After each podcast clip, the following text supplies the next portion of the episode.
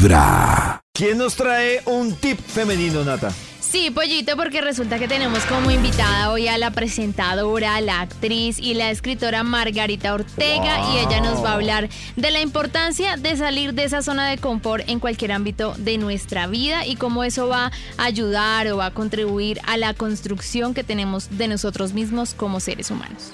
En una sociedad donde el positivismo se nos está inculcando como algo que tenemos que vivir absolutamente, ¿no? Eh, el saber que los fracasos también hacen parte de esa salida de la zona de confort, del arriesgarse a vivir, de ir más allá del like y de la relación, ¿no? Vía WhatsApp.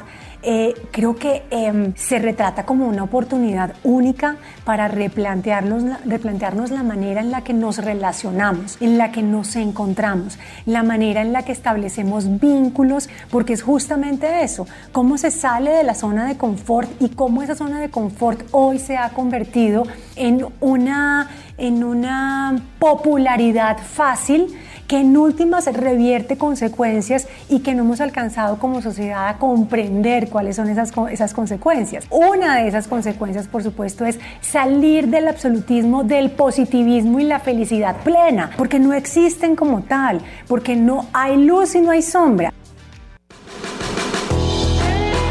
Importante aprender de los fracasos, pollito. ¿Qué es lo que más nos cuesta, no? Que algo que hablamos incluso. Que uno lo ve negro. eh, lo que hablamos más temprano con Belki, que es el tema de uno cómo decide si aprende del fracaso, si se asusta, o, o hay unos que no aprenden y... Pero también lo que decía ella Nada, del sí. positivismo tóxico y es, tienes que ser feliz y tienes que estar bien ya y tienes que superarlo todo. Es como, oiga, espere, No, que es un déjeme proceso, sufrir. No más. Es un proceso. Desde muy temprano hablándote directo al corazón. Esta es Vibra en las mañanas.